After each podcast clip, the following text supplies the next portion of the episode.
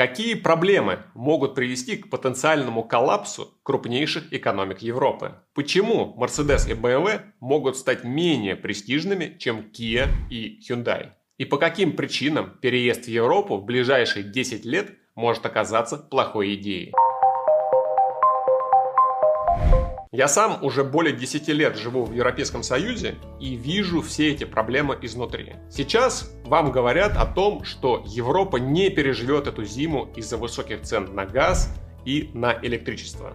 На самом деле это не так. У Европы достаточно денег и ресурсов, чтобы пережить эту зиму хотя это будет стоить очень дорого. Максимальная проблема, которую получит Европа из-за этого энергетического кризиса, это, естественно, высокая инфляция и недовольное население. Высокая инфляция, например, есть и в США сейчас, но это не приводит к тому, что люди там выходят на улицы и свергают правительство. Поэтому, вместо того, чтобы спекулировать на этой актуальной теме, давайте разберемся с реальными проблемами, с которыми столкнулась Европа. Первая проблема – это иммиграционная политика.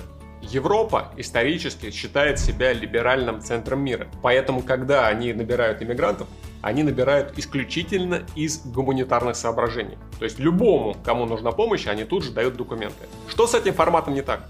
Вместо того, чтобы набирать умных людей с образованием, с опытом работы, талантливых, они набирают всех, кого попало. А те люди, которые могут работать, которые могут развивать экономику, они уезжают в Канаду, в Австралию, в Америку, потому что там есть гранты, там есть специальные для них визы. В Европе по факту такого нет. В итоге огромное количество мигрантов, которые не хотят работать, не умеют работать и у них нет нужной квалификации. А сотрудники с высоким образованием, они платят огромные налоги, вы наверняка видели видео, как во Франции или в Испании, в Италии африканские иммигранты устраивают дебоши прямо среди белого дня вместо того, чтобы работать. А мы, люди, которые работают и платят налоги, вынуждены компенсировать те затраты, те уроны, которые они нанесли. Если вам попадались на глаза такие видео, нажимайте лайк.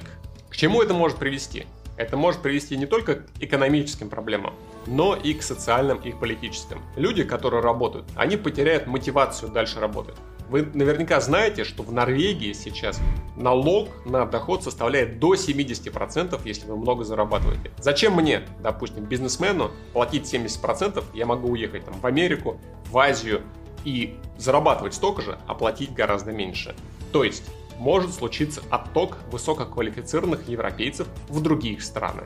А все эти мигранты останутся здесь. Общее недовольство населения может привести к тому, что политики вынуждены будут поменять иммиграционный курс и превратить еврозону в агрессивное националистическое сообщество. Вторая проблема – это быстро стареющее общество. Количество пенсионеров становится больше, количество работающих становится меньше.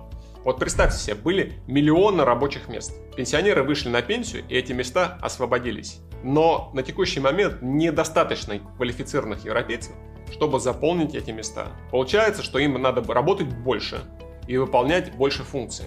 И им бы хотелось бы больше бы денег за это, да? Ну, представьте, у вас есть одна работа, и вам говорят, сделай это еще, сделай то. Вы говорите, хорошо, я сделаю, но заплати мне больше. Те говорят, хорошо, я заплачу тебе больше, но ты и налогов больше заплати. Мне надо содержать дома престарелых, больницы, поликлиники, мигрантов, о которых мы говорили. И нагрузка на вот эту работающую прослойку, на мужчин и женщин, которые работают, все возрастает и возрастает. И нет этому решения. Естественным решением этой проблемы, естественно, автоматизация и роботизация. То есть пусть роботы заменят всех тех людей, которые вышли из этой среды. Но Европа упрямо отказывается инвестировать в автоматизацию и упрямо отказывается инвестировать в роботов. Чтобы еще больше узнать о жизни в Европе, о тех проблемах, с которыми сталкиваются европейцы, о тех местах, где, в принципе, можно заработать, переходите в мой телеграм-канал. Там мы разговариваем о Европе, о Китае, о США, об инвестициях, о заработке, где сейчас можно зарабатывать, где сейчас нельзя зарабатывать, и когда придут бычьи циклы, на которых мы можем получить сверхприбыль. Следующая проблема – архитектура власти. Вот посмотрите на США. Это союз штатов. И там есть управляющий орган, это Вашингтон, и оттуда идут все распоряжения. И все штаты этому, безусловно, подчиняются. А теперь возьмем Европу. В Европе по факту есть Европейский парламент, есть Брюссель, который управляет. Но союз, он состоит не из штатов, а из отдельных стран. И каждая страна, она патриот. Да? То есть люди из этой страны, они патриоты, они любят свою страну. Поэтому, когда идет какое-то решение по Европейскому Союзу, каждый представитель страны сначала тянет одеяло на себя. Дайте мне побольше бюджета, дайте мне побольше защиты, дайте мне больше полномочий. И только потом он думает о благе всего Союза. И это большая проблема. Вторая проблема – то, что организация очень непонятная, очень мутная. Никто толком не разбирается, кто чем занимается. Я, например, насчитал 76 организаций, которые напрямую относятся к Европейскому Союзу. В европейском правительстве работает около 50 тысяч человек. Зарплата у них начинается от 3,5 тысяч евро а топовые зарплаты по 25-30 тысяч евро в месяц. Проблема в том, что это огромное количество людей чем-то занимается. Люди, которые живут на местах, на самом деле не понимают, что делает Брюссель, чем они там занимаются, какие законы и как они принимают, и как, например, Брюссель управляет итальянцами, или как Брюссель управляет поляками. Тотальная непрозрачность и мутность организации приводит к тому, что решения, которые они принимают, неэффективны, и не оказывают позитивного эффекта на экономику Евросоюза. Недавний пример. Когда в конце 2021 года цены на нефть и на энергоресурсы пошли вверх, Европейский Союз принял доктрину, которая говорит о том, что надо закрыть практически все угольные шахты и угольные ТЭЦ в Европе, чтобы очистить воздух. То есть вы ожидаете, что цены на энергию будут высокие, и при этом вы пилите ножку стула, на котором сидите. Отличное эффективное решение из Брюсселя. Четвертая проблема – это энергетическая неэффективность. Вы и так знаете про все проблемы, с которыми сталкивается Евросоюз из-за высоких цен на нефть и на газ и на электричество, что Европе конец из-за высоких цен на газ, что Европа сидит на российской игле, что Европа замерзнет этой зимой и другие фразы, которые вы постоянно слышите.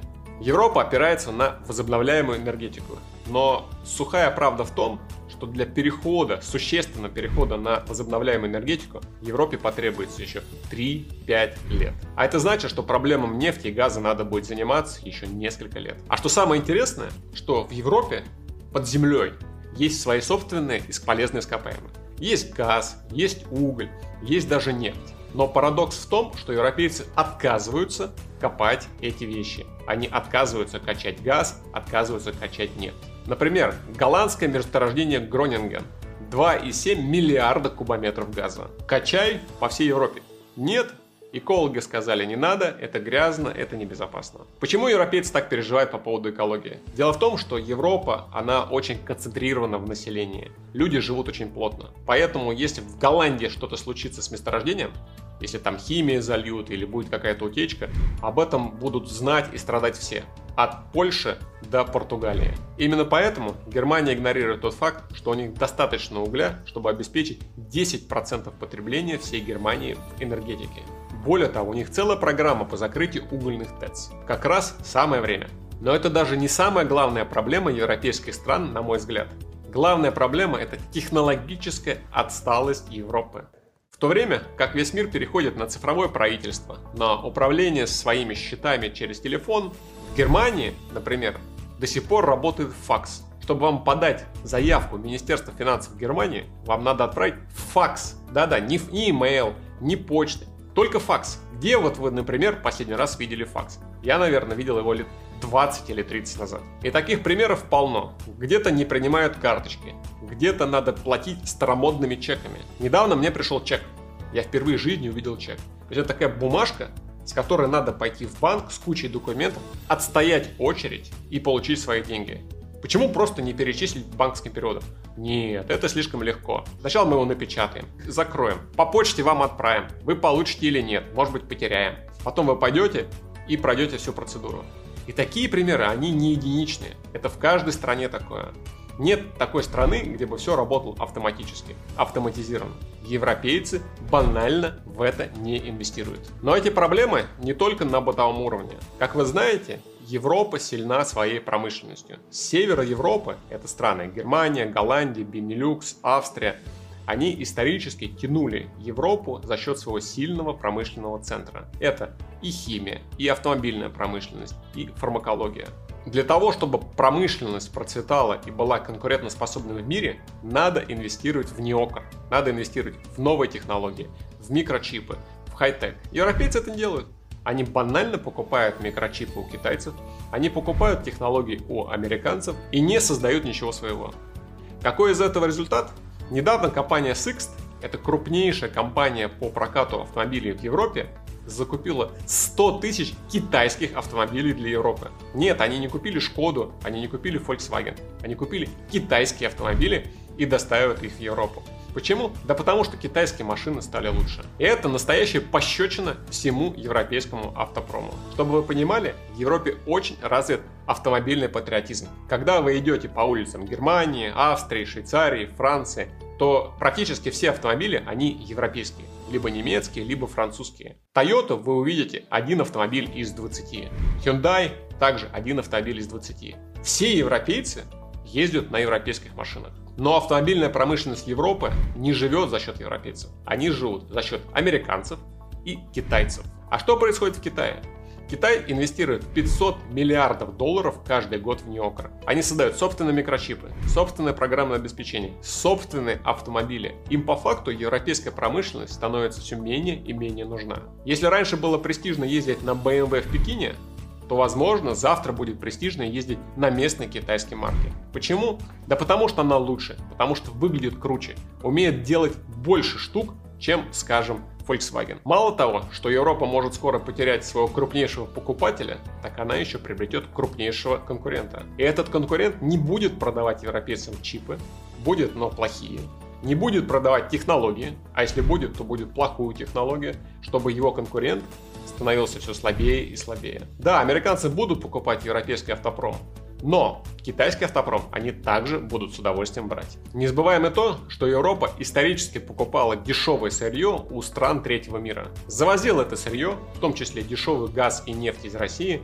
производила высокотехнологичное оборудование и поставляла их в Китай, в Америку и назад же в Россию. Теперь получается что? Европа рассорилась с Россией, не получает больше дешевых полезных ископаемых, крупнейшие покупатели начинают уходить и складывается патовая ситуация. Производить становится очень дорого или банально не из чего, и нет покупателя. Все это потенциально может привести к большим проблемам в промышленности Европы. А промышленность – это основа европейского здоровья и основа европейской экономики. Но я должен сказать, что с химией и с фармакологией все в порядке. Пока там все окей и все развивается.